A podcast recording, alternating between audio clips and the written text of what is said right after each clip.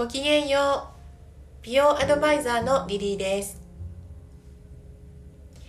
夏は日焼け止めが欠かせない季節になりましたね。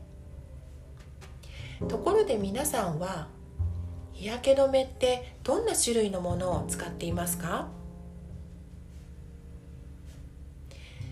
たくさんの日焼け止めが販売されていますよね。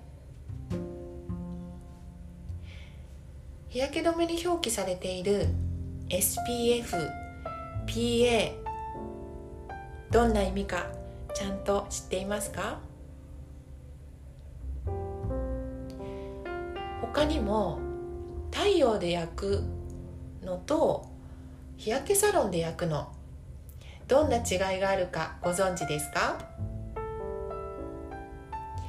今日は日焼けや日焼け止めに関して疑問を持っている。女の子が遊びに来てくれました。